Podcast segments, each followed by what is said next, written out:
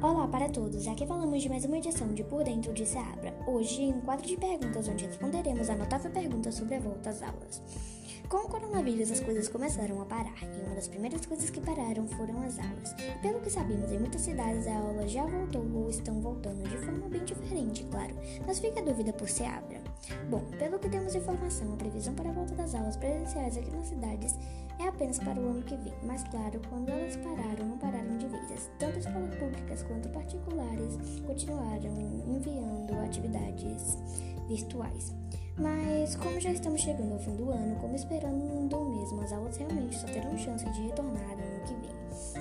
E mesmo assim, quando voltarem, provavelmente vão voltar de um modo bem diferente, ainda com o uso de álcool, distância eles devem dividir o número de alunos em dias. Bem, foi isso por hoje, apenas mais um quadro rápido. Volte amanhã para mais notícias de Por Dentro de Seabra.